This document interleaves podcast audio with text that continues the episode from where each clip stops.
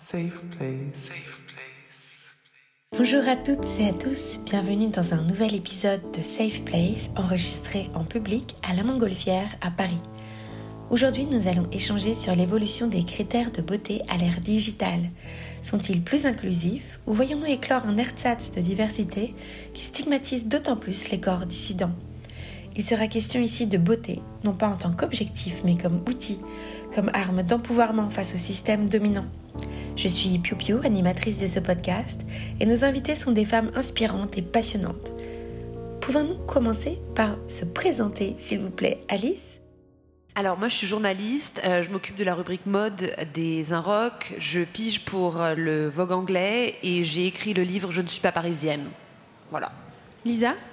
Alors Lisa Boutelja, sur Instagram c'est Lisa Boutelja et euh, je suis une fille de la mode. J'ai fait la Sainte Martins à Londres, donc euh, je suis à la base styliste, mais euh, je suis artiste maintenant.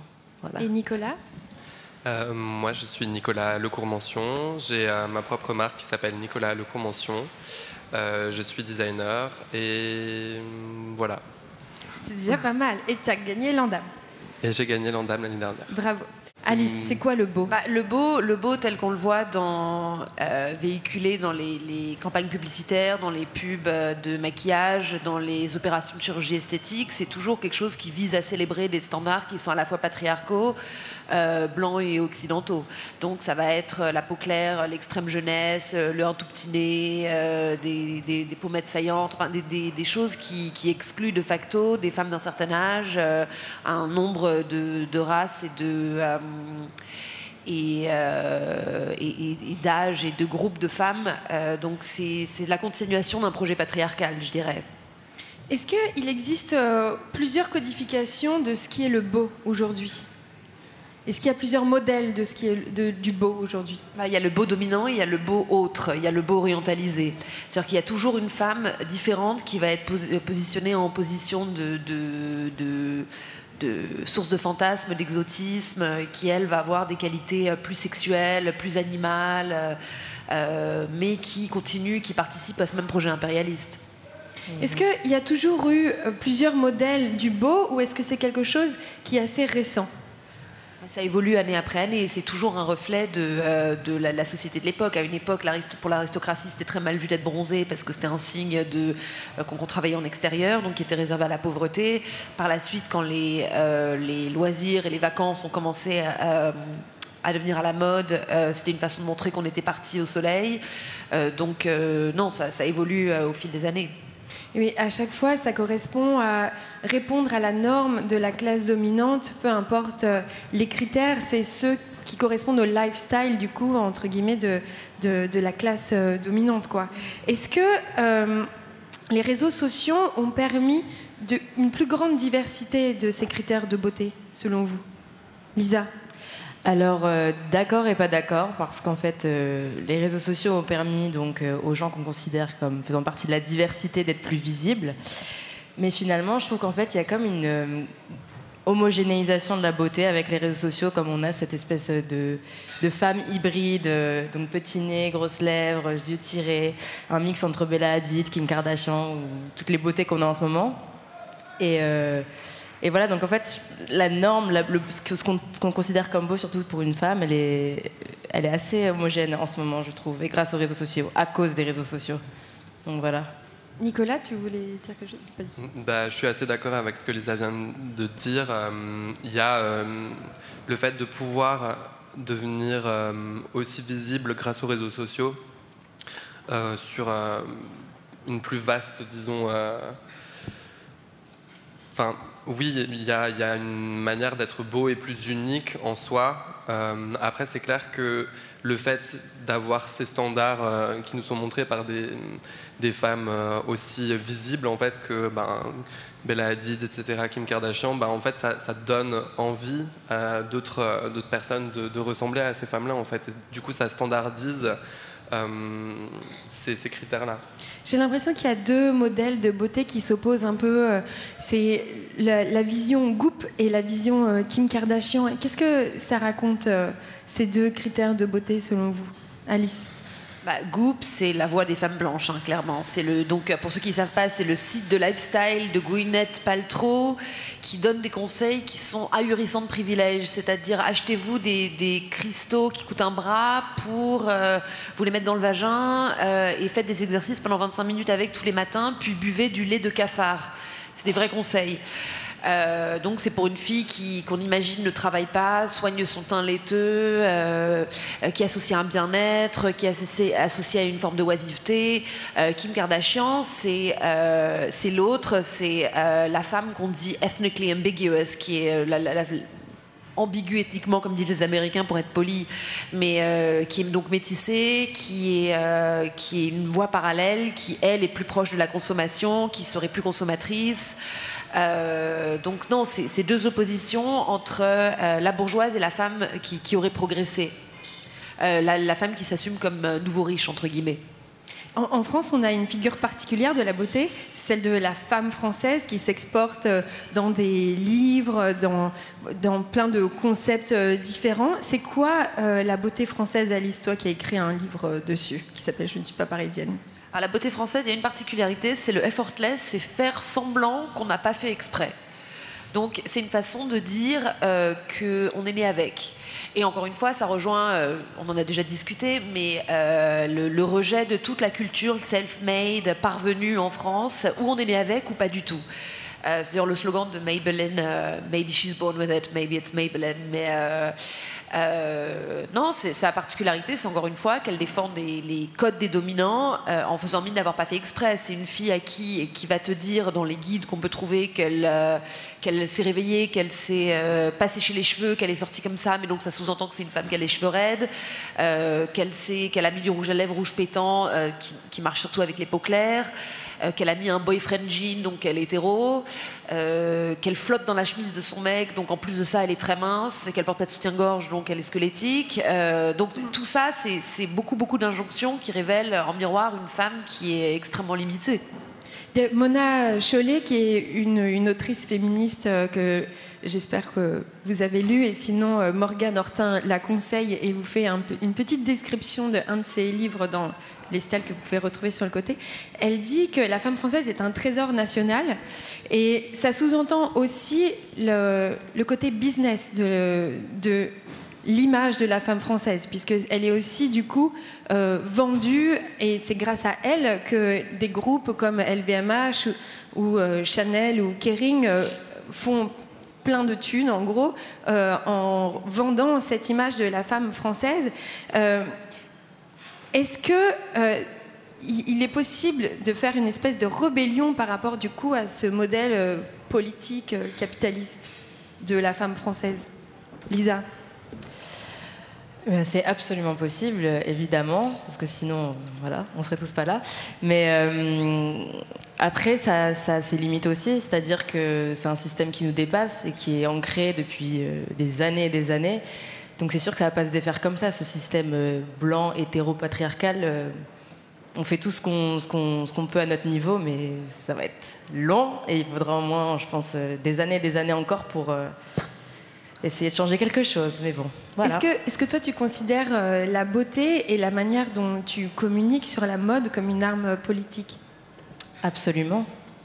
Mais tout simplement le fait d'être une femme et d'exister dans, l'espace public, déjà en soi c'est politique. D'être une femme d'origine maghrébine, l'est encore plus. D'être une femme d'origine maghrébine issue de la province et d'un milieu populaire, l'est encore plus. Et euh, donc de par mon identité, en soi, je suis déjà politique si je veux exister sur euh, la scène publique, que ce soit dans la mode, que ce soit dans l'art, que ce soit euh, sur les réseaux sociaux. Et, c'est important, je pense, de, de se montrer, de se faire entendre. Est-ce que c'est quelque chose que tu as fait consciemment ou c'était malgré toi presque que c'était politique ton art? Bah, disons que je ne me suis pas lancée sur Instagram et euh, dans mes productions euh, photographiques en, ayant pour but d'envoyer un message politique en fait. À la base, c'était simplement déjà la mode, parce qu'en fait mes photos, c'est des photos de mode d'abord. Et c'est en, voyant les, réactions que je suscitais donc, dans l'industrie de la mode et, par d'autres personnes que je me suis rendu compte en fait que finalement il y avait beaucoup de travail Et c'est pour ça en fait que du coup j'ai essayé de pousser Hmm. toutes ces choses qui posaient problème et toutes ces injonctions que les gens essayaient de mettre sur moi en fait. Donc voilà. Euh, on voit dans, dans les campagnes de marques, dans les shows, de plus en plus de diversité qui valorise euh, plusieurs types de féminité, plus euh, racisées, de transgenre, euh, body positive. Ça veut dire quoi la diversité en fait? Alice Bah, ce serait de montrer un panel un peu plus large que, euh, que, le, modèle unique qu'on voit d'habitude. Euh, Aujourd'hui, c'est une question intersectionnelle. C'est plus juste une question de montrer les femmes de différentes ethnies, mais c'est aussi montrer des différentes euh, tailles de corps, des différentes, des personnes en différentes situations de handicap, des oui, montrer, les différents paramètres qui oppressent les gens et qui invisibilisent les gens et qu'on ne voit pas au quotidien. Euh, montrer toute classe sociale, euh, montrer des codes associés à ces classes sociales. euh, euh, mais c'est aujourd'hui quelque chose qu'on voit qui est de plus en plus à la mode. D'ailleurs, on peut le voir dans les pubs Chantel, là où il y a des filles qui sont un tout petit peu plus rondes. Il y a eu, la semaine dernière au défilé Chanel un grand va va voum parce qu'il y a une fille qui défilait et qui, a été.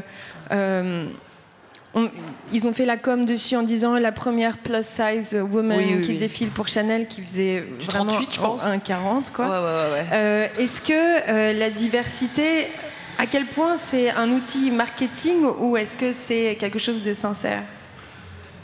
Bah, c'est les deux, c'est-à-dire que ça a clairement un impact positif, qu'on le veuille ou non, c'est-à-dire que ça véhicule le message quand même. hein, c'est, euh, euh, et de l'autre côté, on capitalise sur le message qu'on vient de vendre. Du coup, est-ce qu'on le trahit et, est-ce que, et on redonne des sous à la machine initiale qui contredit le message Du Et- coup, on est dans un double processus qui est un peu qui s'entrecroise. Mais du coup, par exemple, des marques qui font des trucs comme ça, comme euh, Chanel, est-ce qu'elles stigmatisent pas, en fait, en voulant faire du body positive, toutes les femmes qui correspondent pas non plus à ce body positive-là? Bah, elle le conserve comme une exception. Elle dit que c'est incroyable, que c'est fantastique, que c'est euh, révolutionnaire d'être euh, plus que du, du 36 et pas une norme. C'est ça alors que ça devrait être complètement normal. Ouais. C'est même, même par, en disant diversité, je trouve que c'est stigmatiser ce qu'on considère comme l'autre. Déjà, je- on n'est Ouais, pas l'autre, on est tout le monde, on est normaux. Enfin, c'est comme dire musique du monde. Enfin, Ouais. vous voyez ce que je veux Ouais, dire ouais. Ouais, ouais, ouais, ouais, ouais, C'est là ouais. aussi où c'est hyper étrange, c'est que en soi, les mannequins qui sont montrés la plupart du temps sur n'importe quel show sont les, les choses qu'on ne voit nulle part. En fait, ça n'existe pas. La plupart des corps qui défilent, en fait, sont des corps qu'on- qui sont ou alors trop jeunes ou euh, enfin. et c'est là où c'est quand même fou de se dire qu'une personne qui fait un 40, qui est qui représente en soi le- la majorité des femmes de ce monde genre euh, sont euh, stigmatisés comme la diversité alors qu'en fait c'est là où je trouve ça quand même hyper fou Ouais. de d'utiliser ça comme un critère de de diversification en fait alors qu'au final on est juste en train de prouver euh, que on manque de, de, de réalité en fait dans ce monde là dans le, Mais dans comme le- dit Lisa, je suis d'accord, le problème c'est appeler réalité diversité. La musique du monde, ça voudrait dire que euh, l'Occident c'est extrait du monde, qu'il existe hors de ce monde. Est-ce que, est que pour vous, la diversité, c'est un outil d'empuissancement, d'empouvoirment? On discutait avec Alice Alors, justement. lequel? quel, quel mot on utilise? Euh, Empowerment en français. D'empowerment. Ou est-ce que, au contraire, c'est une manière de stigmatiser encore plus justement euh, l'autre? Bah, comme tu as dit Alice, hein, c'est- ça va dans les deux sens. À la fois, ça alimente ce système capitaliste, mais à la fois, ça nous fait du bien aussi à nous de, de voir des gens qui nous ressemblent, en fait. C'est c'est assez compliqué comme question. Disons que ça donne, ça donne différents horizons. En fait, ça donne peut-être la possibilité de pouvoir s'identifier à d'autres personnes, à de nouveaux critères en soi. Euh, mais après, oui, c'est clair que si ça devient quelque chose de, stigmatisant ou alors de réutilisation, de, réappropriation, etc., c'est là où ça devient problématique. En fait, où est la limite entre euh, le sincère du, euh, marketing et qu'est-ce qui se différencie à ce moment-là de, de la réalité, quoi. Enfin, Parce qu'en fait, je suis pas sûre qu'en fait toute cette, euh, cette mode, cette tendance en fait à la diversité n'est- n'est-elle juste pas en fait finalement une tendance et pas quelque chose qui va rester dans le temps? Est-ce que vous pensez que cette euh, plus grande diversité dans les modèles qui sont présentés, ça a aussi amélioré les conditions de vie des personnes qui, sont, qui étaient avant du coup sous-représentées? En fait, il y, a un- il y a un vrai gap. C'est c'est que, que ça ne veut pas dire que le, le mâle hétéro moyen va changer ses critères de beauté. Ça ne veut pas dire que dans les échanges quotidiens, la, mode reste quand même très très loin de la vie. C'est on est dans une toute petite bulle avec une plus grosse présence queer que dans d'autres milieux. Euh, je pense pas que la réalité d'une femme grosse, euh, au, on a le droit de dire gros, j'ai appris, euh, au quotidien va forcément évoluer. Mais, la question fondamentale, c'est la place du capitalisme face à une lutte. Est-ce qu'elle joue un rôle de mécène, comme, comme a pu le faire l'aristocratie à une époque, ou est-ce qu'au contraire, elle, elle pille euh, le, le projet qu'elle fait mine de soutenir? C'est euh, parce qu'elle lui fournit, fournit une plateforme et en même temps elle, elle lui euh, attribue ses propres valeurs à elle. C'est ça, et du coup des formes d'existence qui sont complètement liées aux stéréotypes qu'on est censé représenter. Par exemple, moi je suis euh, latino qui passe pour une blanche parce que j'ai la peau claire.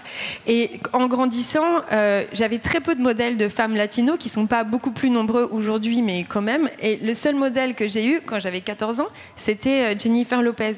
Et c'est vrai que très rapidement, la femme euh, latino était même pour mes camarades associée à une over-sexualisation du corps. Et du coup, ben, tu te retrouves toi-même à devoir te diversifier par rapport aux stéréotypes de cette diversité qui est euh, mis en avant. Est-ce que vous, parfois, vous ressentez ça euh, aussi, Lisa? Alors, euh, bah, déjà, je voudrais dire une chose, c'est que déjà le manque de représentation est un tueur de vocation, c'est-à-dire de pas se voir quand on est psy dans quelqu'un qui est, par exemple, à la télé, une chanteuse. Moi, personnellement, je sais que quand j'étais plus jeune, ben, je savais pas à qui m'identifier à part des, des Rihanna, des Beyoncé. Bah, disons que par exemple, le fait que Kim Kardashian soit un nouveau standard de beauté, c'est très bien pour moi qui ai un corps qui ressemble plus à celui de Kim que celui de n'importe quel mannequin sur n'importe quel catwalk.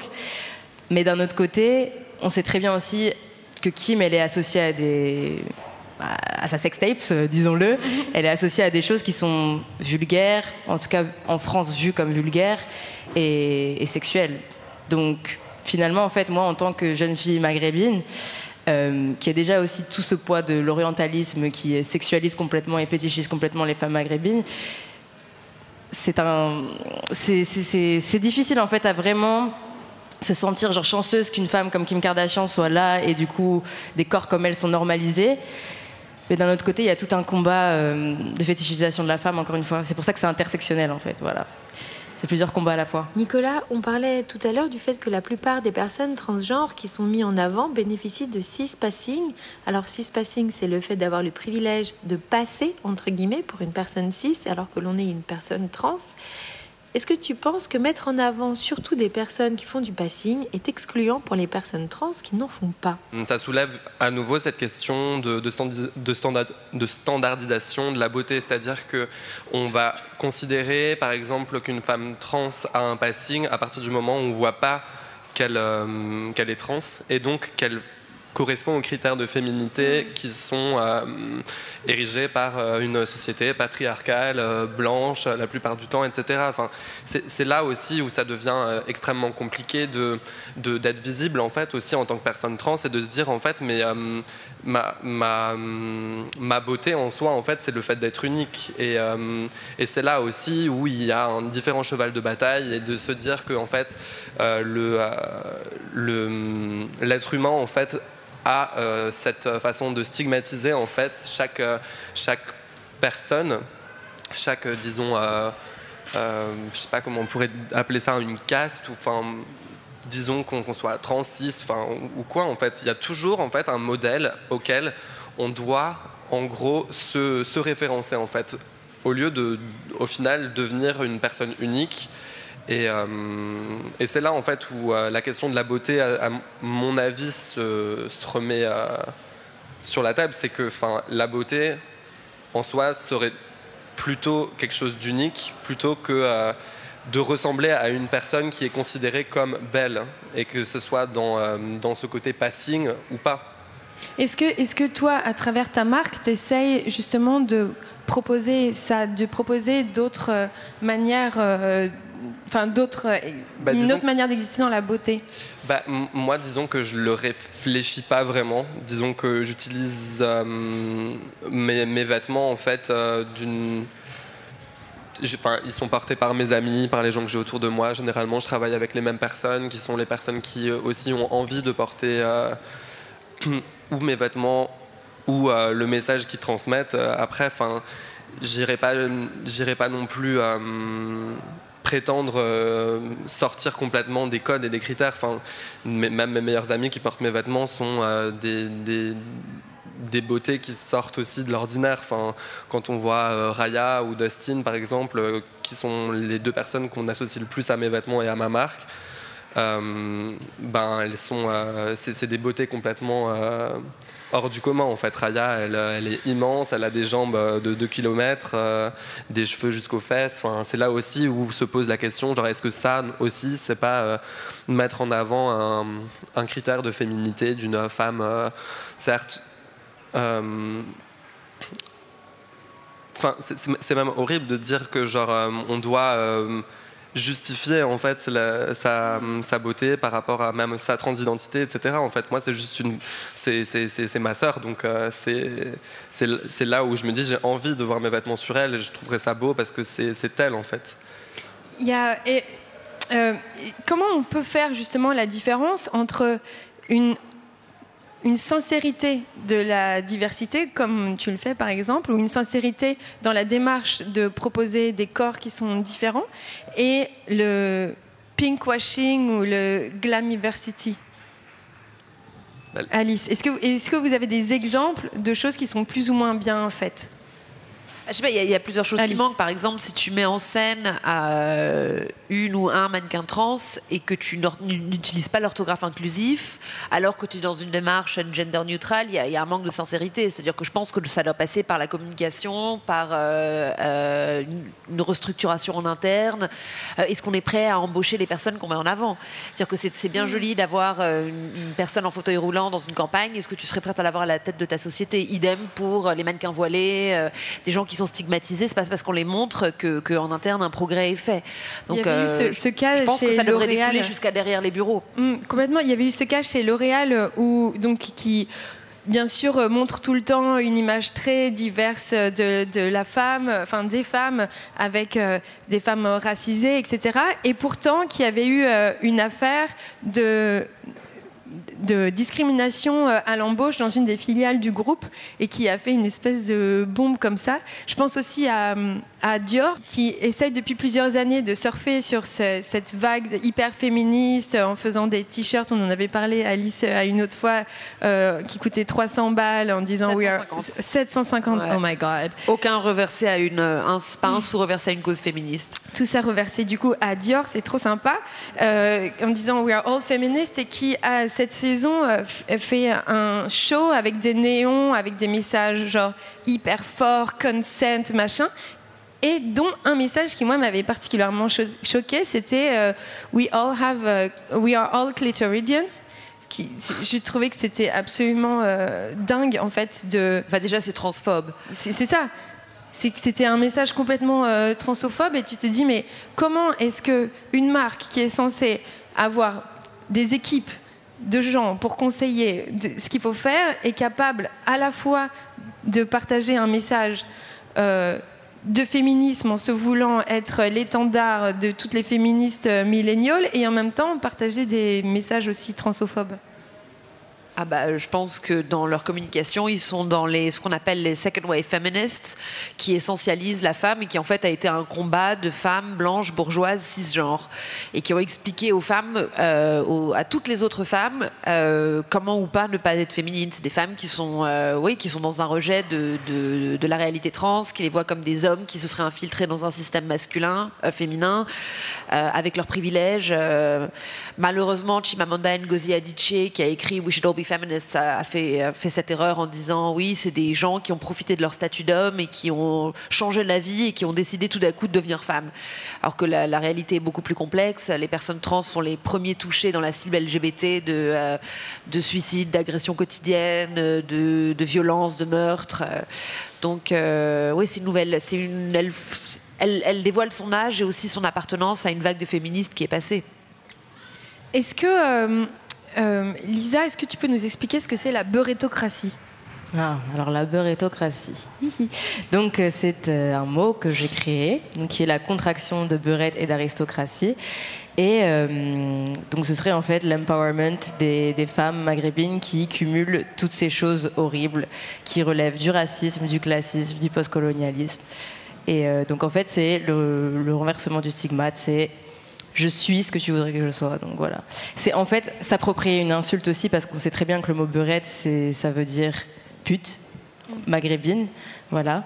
Et donc c'est s'approprier un mot qui en fait a tellement d'horreur et de violence pour en faire quelque chose de sublimé, tout simplement. Moi, je te disais tout à l'heure que j'ai pas mal de copines qui t'admirent énormément et qui, euh, qui euh, ont, grâce à toi, eu la sensation euh, d'être euh, pour la première fois représenté d'une autre manière, notamment euh, vis-à-vis du regard euh, des hommes rebeux. Est-ce que, et tu me disais toi que tu as, plein de jeunes filles qui te suivent, est-ce que tu peux nous raconter ce rapport avec les, bah, tes followers quoi? Est-ce que tu, te sens inspirante et comment est-ce que ça se passe? Alors, donc, en fait, je me crée beaucoup d'ennemis aussi. Hein. Je me suis créé beaucoup de, gens qui sont graves à 100% avec ma cause, etc. Mais beaucoup d'ennemis, malheureusement, parce que, en fait, vu que c'est à la fois quelque chose qui, en interne, au sein même des communautés nord-africaines et arabes et, berbères, c'est euh, le statut de la femme et ensuite le statut de la race. Mais en fait, le problème, c'est que le mot beurette, c'est un mot qui est aussi utilisé par les hommes d'origine arabe, maghrébine, euh, berbère. Et, c'est en ça, en fait, c'est un problème vraiment de fond et qu'il faut déjà régler en interne avant de pouvoir euh, le régler ailleurs euh, dans la société. Mais le problème aussi, c'est que moi, je ne serai jamais là à diaboliser nos frères parce que c'est hors de question. C'est pas du tout ça le combat, en fait. Le combat, c'est l'homme blanc bourgeois le système capitaliste. Est-ce que du coup, tu as reçu des messages de haine de femmes et d'hommes mélangés ou c'était plus un type de ah non non non il n'y a, pas de type euh, de, de haineux mais en général c'est des personnes qui qui n'ont pas encore fait le le process eux-mêmes de leur propre identité donc euh, voilà après, je fais aussi des images qui ont plusieurs clés de lecture et c'est pour ça aussi que des fois le message n'est pas compris parce que c'est des théories qui sont assez académiques, retranscrites dans des, dans des images assez pop, assez colorées et euh, mode. Donc des fois ça passe, des fois c'est pas compris. Quoi. Oui, et pour ceux qui connaissent pas le compte euh, Instagram de Lisa, il n'y a pas sous chaque poste un roman philosophique sur son activisme. Donc c'est tu viens et tu prends ce que tu as envie d'y prendre aussi. Est-ce que tu as, eu aussi des retours hyper euh, positifs de, jeunes filles? Bien sûr, parce qu'en fait, malheureusement, et ça, c'est un truc dont je me suis rendu compte assez tard, c'est que en grandissant, enfin, personnellement, à part les, classiques euh, Amel Bent, les chanteuses de R&B à, l'époque, ou euh, quelques actrices comme Leila Betty que, j'adore, en fait, il n'y avait pas vraiment de modèle pop d'une femme qui soit arabe, mais qui soit pas vue comme une arabe en fait, qui soit juste une, star, une artiste, une, grande femme de ce monde en fait. Parce que même Rachida Dati, on la voit comme une beurette, elle se fait appeler comme une beurette, en tant que mm. beurette par euh, ses collègues. C'est que même au plus haut de la société, on sera toujours ramené à notre condition première qui est femme arabe. Voilà. Nicolas, est-ce que toi aussi tu as, euh, toi, euh, l'impression aussi de devoir représenter les gens de ta communauté ou pas du tout?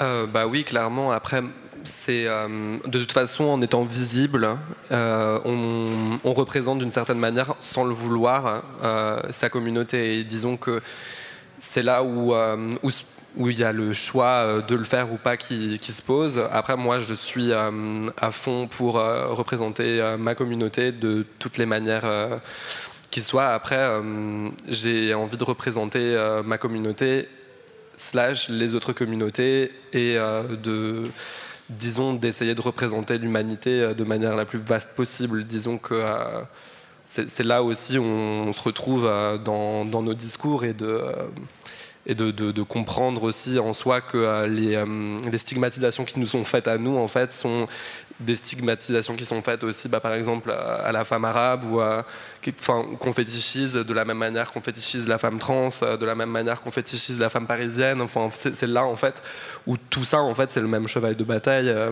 qui est au final un combat féministe euh, anti euh, anti homme cis blanc bourgeois. Est-ce que il y a eu, enfin vous, vous, deux, vous faites euh, une mode qui est très euh, sexualisée, très sexy. On a vu dans les années 2000 et 2010 un espèce de vent très grand de no gender euh, qui, était, qui a donné à certains euh, l'impression qu'on entrait dans une nouvelle période dans laquelle euh, les genres n'existeraient pas. Est-ce qu'on revient avec des modèles type Kardashian au même goût, parce que pour le coup c'est un peu le même truc, à une hypersexualisation du corps qui serait un espèce, une manière de remettre euh, au centre de la table euh, justement l'identité de genre ou pas du tout? Alice? Bah, Je pense que euh, cette hypersexualisation, c'est, pour citer Erving Goffman, c'est ce qu'on appelle le retournement du stigmate, comme tu, que tu l'évoquais. C'est une façon de montrer la nature performative de, de, tout cliché, donc de montrer qu'elle n'est absolument pas essentielle à la femme, et, et aussi de mettre en lumière le racisme ou le sexisme inhérent à la société. Donc c'est une façon de, montrer combien ces clichés ont du poids. Euh, tous les associations, tous les non-dits, tous les clichés qui sont euh, habituellement euh, passés sous le silence, et montrer leur puissance et les détourner. Donc je pense que ça peut être comme la culture drag, comme la culture camp, comme le voguing. c'est rejouer pour mieux détourner. Est-ce que vous pensez que c'est, ça doit être un combat, celui justement d'exister au-delà de sa sexualisation euh, en tant que fétiche, peu importe le fétiche, comme tu disais Nicolas, ou est-ce que euh, justement ce combat-là, il doit se faire par l'appropriation de ces, stéréotypes? Y a, pas, je pense que la, diversité, c'est justement le bon côté de la diversité, ça veut dire euh, une multiplicité de parcours à chacun de choisir euh, où il place euh, sa sexualité, il, elle, euh, place sa sexualité, est-ce qu'il en fait, quel outil, où est-ce que ça va le mener, dans quelle étape de sa trajectoire ça va s'inscrire. et puis je pense qu'on évolue au fil des années. C'est, on peut vouloir se couvrir un jour, ne pas le lendemain. Enfin, je pense que le corps peut être utilisé stratégiquement. Il y, y, a un truc qui, me, qui, me, qui m'a beaucoup marqué aussi en regardant enfin en préparant un peu ce talk, c'est à quel point quand on était le corps autre, souvent euh, les gens disaient ah, bravo, c'est super, t'as trop de courage, euh, c'est super d'exister comme ça, d'affirmer ta différence.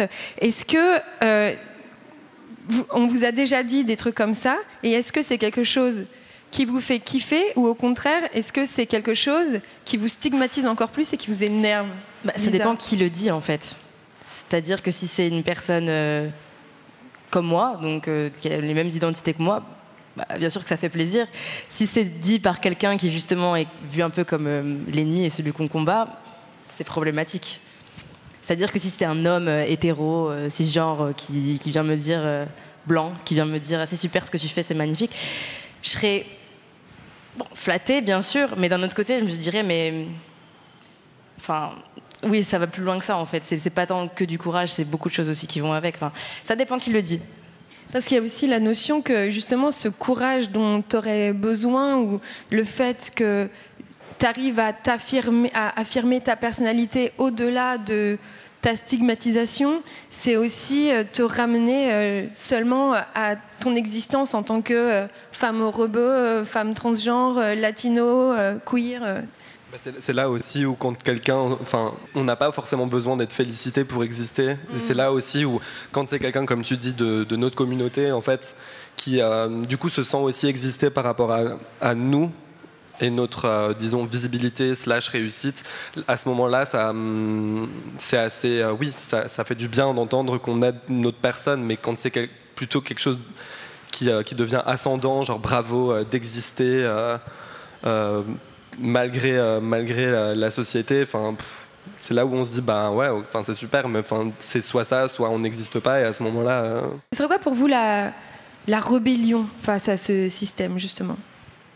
Bah, moi, j'essaye de, par rapport à mon propre euh, parcours, au-delà de, au-delà de la mode, de ne pas me faire euh, manger même par les codes euh, qu'on essayerait de, m'imposer en fait. Par exemple, il y a quelque chose qui revient beaucoup par rapport à, mon nom, par rapport à ma marque, etc. Et le fait d'être une personne trans, quand, quand on dit ah mais tu t'appelles Nicolas, mais pourquoi pas Elodie ou Enfin, et moi, je suis là, mais pourquoi pas Nicolas en fait? Même le, prénom euh, qui est euh, vu comme masculin en France uniquement, parce que finalement, c'est un prénom qui est féminin partout ailleurs, genre va me revenir euh, dans, dans, le visage comme mais non, en fait, tu n'es pas une femme parce que tu n'as pas un prénom féminin, mais en fait, qui a dit que j'avais envie d'être une femme ou d'être un homme? Enfin, je suis une personne transgenre. je, je veux pas que mes pronoms soient il mais par contre, euh, c'est encore moins une. Euh, j'ai encore moins envie que euh, qu'on me stigmatise à cause d'autre chose en fait. Et mm. c'est en fait par ce genre de code que, j'ai envie de, casser en fait les, les, stigmatisations. Pareil pour la féminité. Enfin pour moi,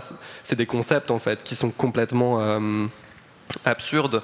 Un vêtement n'est pas genré en fait. C'est des morceaux de tissu qui sont assemblés euh, les uns aux autres euh, euh, et, on dit women's wear et men's wear alors qu'en fait on devrait juste parler de vêtements et en fait de formes qui s'adaptent à des corps. Il y a de plus en plus de, mecs cis qui, qui s'habillent avec des vêtements de femmes sans être euh, pour autant euh, dans une euh, démarche d'aller au-delà du genre en tant qu'identité, mais plus parce qu'ils aiment les vêtements. Est-ce que vous pensez que justement le fait qu'il y ait des hommes cis qui fassent des pas vers de la diversité, c'est quelque chose qui est inspirant? Est-ce que c'est peut-être ça qui serait aussi une des clés de la déstigmatisation de la diversité bah, je pense que ça aide quand même parce que euh, ce qu'il faut savoir, c'est que chaque textile, chaque coupe est associée à une histoire de classe, une histoire de genre. Euh, donc on raconte que Oscar Wilde avait euh, annoncé son homosexualité par le choix d'une soie qu'il avait portée qui était associée au vestiaire féminin.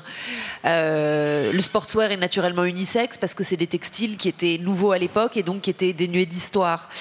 Donc euh, pendant longtemps, l'unisexe, ça voulait dire prendre dans le vestiaire de l'homme. Si, si ça fait le chemin inverse, ça peut entraîner une fluidité un petit peu plus grande entre, entre les genres. Mais euh, non, ça peut être le début, le début d'un parcours, je pense. Est-ce que vous avez des questions? Moi, j'ai une... Euh, enfin, d'abord, merci beaucoup pour euh, tout ce que j'ai entendu et je suis contente de voir que, parce que moi, je suis une féministe de l'ancienne génération, alors j'ai tout faux.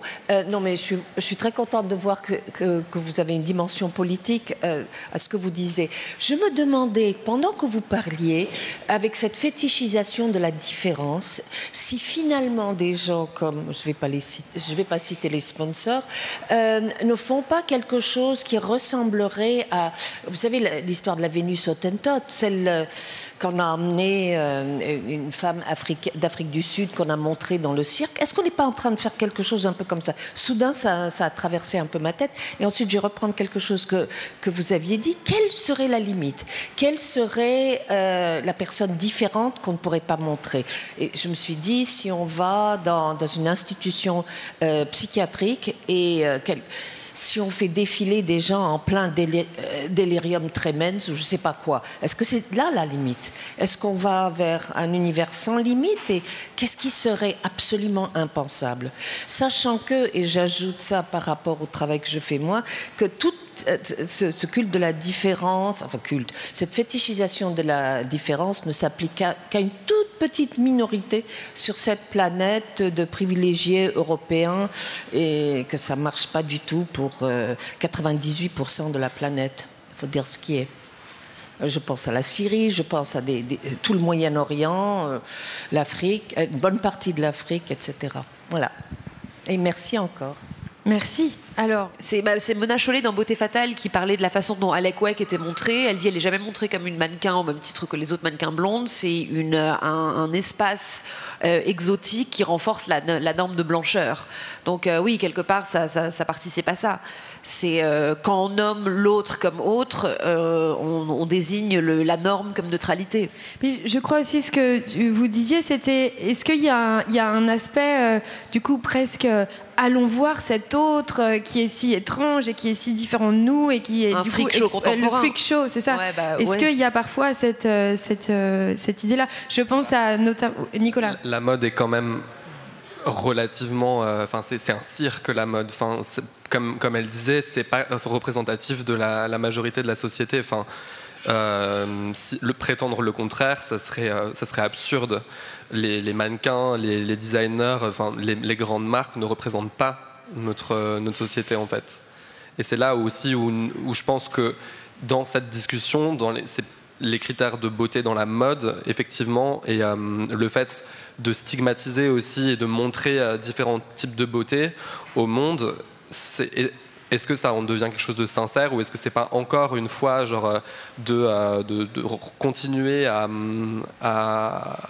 à fétichiser aussi les, les différences euh, et ouais c'est vrai que là est la limite enfin qu'est-ce qui est sincère qu'est-ce qui ne l'est pas et, mais le fait de l'essayer en fait et de, de, de montrer différents types de beauté c'est ça reste quelque chose de très important et de, euh, qui véhicule différentes idées euh, dans le mainstream en fait. Il y avait du coup l'autre question qui était quelle est la limite euh, euh, qu'on peut de la diversité? Est-ce que c'était euh, aller dans un hôpital psychiatrique? Est-ce que c'est certaines formes de, de handicap social, corporel Est-ce qu'il y a une limite ou est-ce que on ne sait pas du tout où on va? Alice Oui, je pense un corps qui est vraiment gros et pas et pas qui fait pas juste du 40. euh, c'est quelque chose qu'on a qu'on n'est pas habitué à voir encore. Euh, mais c'est des choses qu'on voit de plus en plus. hein. On a commencé à avoir des vergetures, des cicatrices, des euh, des marques d'acné, des oui, le- la folie est encore stigmatisée. euh, Je pense aussi, à- au- à- il y avait eu une campagne, je ne sais plus pour quelle marque, où ils avaient pris des femmes qui étaient handicapées avec euh, des, des jambes euh, Oui, il y en a eu plusieurs. bioniques. bah, il y a eu la etc. couverture du Grazia UK notamment. Mm. Il y avait Alexander McQueen aussi qui Alexander a, McQueen, travaillé a avec longtemps, Mullins ouais. beaucoup, euh, ou même qui a aussi beaucoup travaillé sur, le, sur la folie, avec, euh, par- je crois que c'était en 2003 avec Voss, où il a justement fait euh, une, une co- toute une collection sur la folie en fait, et sur, le, sur le, la, la bipolarité et la schizophrénie. Oui, mais euh, à côté de ça, enfin, quand il a fait sa collection avec des personnes handicapées, c'était des vêtements qui étaient immettables par les personnes concernées. Donc Oui, c'était euh, bah, pas des produits qui étaient. Voilà, euh, Mm. disons que euh, à part Amy Mullins qui avait sa, euh, sa paire de chaussures sur mesure pour ses, Ouais, ouais, ouais, ouais. enfin, en bois c'est pas des choses qui ont été commercialisées finalement. Non, non, bah bien sûr que non. C'est pas quelque chose de. Enfin, c'est pas une. C'est une œuvre d'art en fait en soi. Oui, puis il y a aussi du coup cette, cette autre problématique qui est toutes ces marques qui, font, qui partagent des, des messages de diversité. Est-ce que réellement ils fabriquent euh, des produits, par exemple, pour euh, des tailles au-dessus du 44 Après, est-ce qu'ils ont vraiment envie En fait, c'est peut-être pas une, c'est peut-être une hypocrisie au final. Est-ce qu'ils ont vraiment envie que des gens immenses ou avec euh, des différences euh, ont envie de, qui, qui portent leurs vêtements en fait, les, ces marques-là? Mm. Est-ce que euh, c'est ça la question en fait Parce que je pense qu'ils sont prêts à avoir une ambassadeur euh, ou une ambassadrice qui, qui vendent, mais Et qui a beaucoup de followers sur qui a Instagram. beaucoup de followers sur Instagram aussi. Mais est-ce que réellement des personnes qui leur ressemblent, c'est ça voudrait faire partie du Non, je pense pas. Euh, déjà, merci euh, pour euh, tout ce que vous avez dit, c'était très inspirant. Euh, en fait, j'aimerais revenir sur euh, cette question de diversité dans la mode, parce que, bon, euh, enfin, moi, personnellement, euh, j'apprends un peu comme, euh, enfin, quand je vois un arabe dans la mode, etc., je l'apprends un peu comme une sorte de quota. Et c'est vrai que j'ai l'impression que si je suis engagé dans une entreprise ou, que je, collabore avec une marque ou autre, j'ai l'impression que c'est pour leur quota. Bon, après, c'est mon ressenti personnel, mais euh, j'aimerais sa- j'aimerais savoir en fait votre opinion sur euh, le fait qu'il y a la diversité dans la mode, mais est-ce que comment dire, on la voit pas en fait dans dans la société actuelle? Est-ce que vous avez l'impression qu'on la voit que dans la mode ou bien vous la voyez aussi dans la société actuelle? Bah, disons par exemple, euh, c'est aussi à la mode dans le cinéma, c'est aussi à la mode dans la musique, comme euh, la musique urbaine, etc. Enfin, il y a une forme de diversité un peu dans tous les milieux artistiques qui est très tendance en ce moment. Et après, est-ce que c'est la réalité dans des milieux qui ne sont pas artistiques? Je ne sais pas trop. Qu'en penses-tu? Et je sais pas combien ça va découler sur euh, quelle influence sera sur une jeune fille de 16 ans qui voit ça à la télé, par exemple. C'est dès que tu touches au grand public, et c'est ce qui est bien avec Instagram, c'est que c'est un, un, média qui n'est pas euh, excluant. C'est que tu, tu, tu, donnes la chance de parler à quelqu'un qui est. Euh, moi, le plus. Le, après mon livre, les meilleurs retours que j'avais, c'était des filles, des filles de 16 ans qui me contactaient sur Instagram me disant Ah, bah du coup, j'ai tapé le mot euh, colonialisme sur Google, merci, j'ai appris plein de trucs. Et ça, c'est génial quand ça se passe. Donc, c'est oui, j'espère que ça ouvre quand même des portes. Mais c'est vrai que, comme tu disais, il y a eu cette impression de quota et que du coup, il n'y a que euh, la possibilité d'avoir une femme euh, euh, une femme arabe, une femme transgenre et que, bon, il faut quand même que toutes les autres restent bien blanches et bien fines. Nicolas ben, C'est vrai que c'est difficile de faire la différence. Surtout dans un milieu comme la mode. Après, je pense que c'est là où c'est la même chose dans tous les milieux. C'est qu'il y a peu de représentation, euh, il y a peu, de, y a peu de, personnes qui se sentent inclus justement et qu'on reste toujours dans une société euh, cis, blanche. Mm. Euh, et que forcément, du coup, oui, il y a, y a cette, cette, idée de quota et que la plupart du temps, quand on sort de ces quotas cis blancs, bah, on est considéré comme incapable, en fait, qu'on n'est pas aussi capable qu'une personne cis blanche au final. Et que tu dois tout faire pour t'adapter. Exactement. et fitter dans ce modèle euh, coûte que coûte. Mm. Lisa. Et puis même en se sentant en tant que remplissant un quota, en fait c'est difficile de se dire est-ce que j'accepte le fait d'être un simple quota et justement de plus montrer ma tête et peut-être ça va aider derrière? En fait essayer de collaborer avec le système ennemi ou pas en fait. C'est une mm. question qui est, que je me pose très très souvent aussi par exemple. Mais moi, je pense que vu l'état des choses, il faudrait collaborer avec l'ennemi pour ensuite euh, mieux régner. Moi, je pense que c'est ça qu'il faut faire.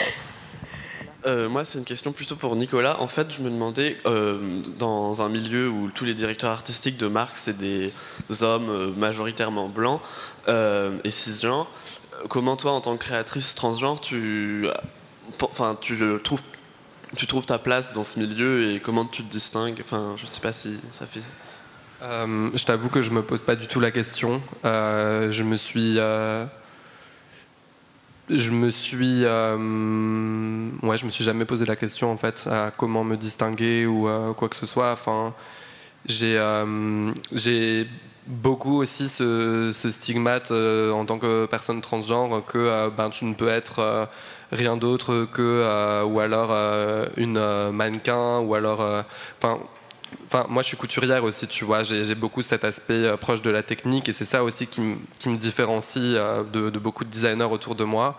Euh, après, j'ai pas eu une volonté de me différencier, en fait, euh, même par le fait d'être transgenre. En fait, c'est pas, enfin, c'est juste ce que je suis et, c'est mon métier. Après, j'ai, ouais, pas de, j'ai pas cherché à me différencier par rapport à ça, quoi. Est-ce que tu penses que du coup, tu as eu à aller, euh, comment dire, perturber les stéréotypes des gens justement face à toi en leur disant bah non moi je suis pas muse en fait je suis créatrice. Bah, disons que j'ai euh, au début quand j'ai commencé euh, on m'a beaucoup stigmatisé par rapport à ça et donc j'ai pas mal disparu même en tant que enfin de manière d'image en fait et qu'il n'y a que récemment aussi que je recommence à réapparaître même moi dans mes propres vêtements après, ouais, c'est une stigmatisation euh, constante en fait. Le fait d'être euh, aussi d'être visible en fait moi maintenant j'ai envie d'être visible aussi à, travers mes vêtements à travers mon genre à travers le et en fait je me rends compte que le fait d'avoir été invisible pendant longtemps ça m'a pas forcément servi en fait mm. parce que les gens aussi ont besoin d'être confrontés à la réalité à une réalité différente et à, a des critères de beauté différents et, et encore même, à ce niveau-là, tu vois, je suis, une personne pleine de privilèges. Genre, euh, je, suis une personne blanche. Euh, je suis né dans une famille euh, plutôt, plutôt aisée. genre, j'ai, j'ai fait une école de mode chère à Paris. donc oui, enfin. Disons que j'ai envie de me battre pour aussi utiliser mes privilèges en fait pour d'autres personnes qui n'ont pas les mêmes privilèges. Moi, j'ai une question pour Lisa. En fait, je voulais juste que tu parles de ton rapport aux vêtements. Parce que typiquement, tu es le genre de personne qui va mettre des escarpins, genre c'est hyper contraignant de marcher avec, mais tu vas mettre un gros jogging parce que c'est confortable. Et je voulais savoir comment, justement, tu gères ce, cette espèce de décalage entre genre être hyper féminine et à côté de ça, mettre des pièces juste de gars. Genre comment tu gères euh, les deux images entre guillemets? Bah, disons quand même que je reste très très féminine. On va dire que mes, vêtements euh, hommes, ça reste toujours euh, associé à des choses très très féminines. Là, par exemple, j'ai un, un baggy euh, d'homme avec des gants en dentelle. En général, ce sera jamais un total look d'homme, très très rarement un total look d'homme. Mais en fait, en tant que, que femme, je trouve que, en fait, quand on grandit, malheureusement, notre corps, on apprend à le connaître par le danger extérieur, c'est-à-dire qu'en fait notre corps nous porte préjudice, quoi qu'on fasse. Notre corps suscite le désir dans le regard bah, de l'homme ou de la personne qui nous désire, et qu'en fait finalement, quoi qu'on fasse, il faut qu'on fasse attention dans la rue, dans l'espace public, on est forcément en danger juste par la- notre corps de femme en fait. Et, euh, et c'est des choses qu'on se- qu'on réalise vraiment très très tard, parce qu'en fait, je pense que c'est pas avant l'âge adulte qu'on se rend compte de tous ces mécanismes euh, étranges qu'on a, enfin la relation qu'on a avec son propre corps en tant que femme. Et moi, véritablement, la mode, c'est, il y a personne dans ma famille qui, aime les vêtements. En fait, c'est un peu un truc euh, tombé du ciel comme ça. Enfin, je sais pas pourquoi j'ai cette passion, mais euh, ça m'a vraiment aidé. Le vêtement m'a vraiment aidé à connaître mon corps de femme, à l'assumer et à le comprendre en fait. Voilà. Ouais, je pense aussi qu'il y a quelque chose lié au beau qui est de dire que tu appartiens à la classe dominante.